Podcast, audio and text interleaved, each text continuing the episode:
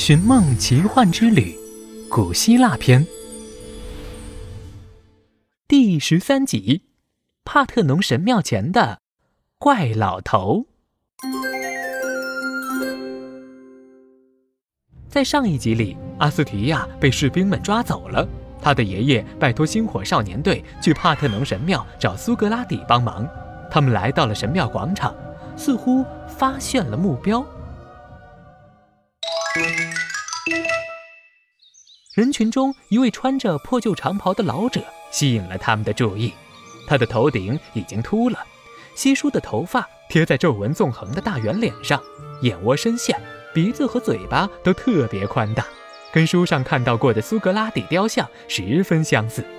他的长袍十分破旧，很多地方都变成了碎布条，远远看去就像一根自动行走的大拖把似的。你穿的跟乞丐一样，真是对不起帕特农神庙的圣洁。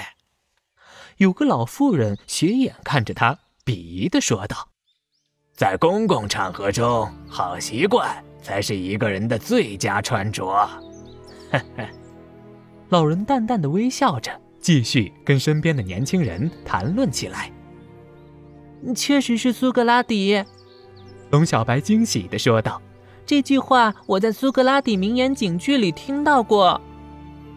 他们正想向前相认，前方突然传来一个怒气冲冲的声音：“老头子，你又在这里叨叨啥呢？天杀的，一天到晚不着家，让你买点小麦粉，你跑这儿来干什么？晚上准备喝西北风吗？”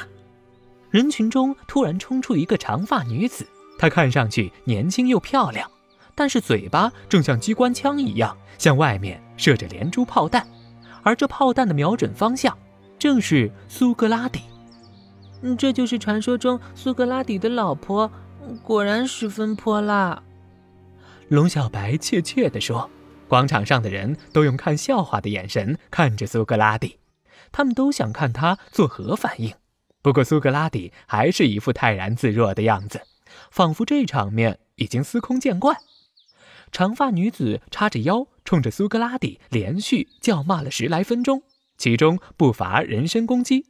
可能觉得叫骂不够过瘾，她又不知从哪儿拎来一桶水，哗啦一下全部泼在了苏格拉底身上，然后把水桶一扔，走掉了。小伙伴们和广场上的百姓一同惊愕地看向苏格拉底，只见他满头满脸都在滴滴答答地往下滴水。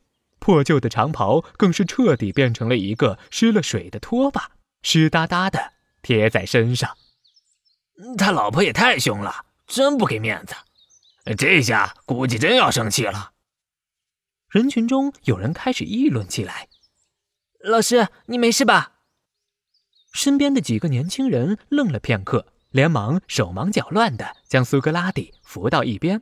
“没事。”苏格拉底抹了把脸，缓缓地说道：“我知道打雷以后必定是会下大雨的。”他的幽默发言逗得学生们哈哈大笑，尴尬的气氛烟消云散，想看热闹的人们也识趣的散开了。太有魅力了！龙小白崇拜的满眼都是星星。该办正事儿了。小泼猴带领大家一起走向前。向苏格拉底鞠了一躬。苏格拉底先生，有一群士兵带走了你的学生阿斯提亚，他的爷爷让我们来找您帮忙。是阿斯提亚呀，那我们走吧。我知道他们会带他去哪儿。苏格拉底拧了拧湿透了的袍子，站直身子。您的衣服。龙小白小心的提醒。啊，没事儿。就让风吹干它吧。苏格拉底跟学生们道了别，带领小泼猴一行向奥运赛场边的集市方向走去。他们来到了集市里，远远的就看到一处空地上站着一群身穿铠甲的士兵。阿斯提亚被绑在一个木架子上，腿上有几处猩红的伤口。原来这就是他们所谓的审讯，明明就是为了泄愤，动用私刑。小泼猴挤进围观人群，正想用万能手表射几个辣椒弹给他们尝尝，苏格拉底一把拉住了他，微笑着说：“让我来。”苏格拉底有什么妙计？他会用什么办法让士兵收手呢？请听下集：苏格拉底智斗士兵头头。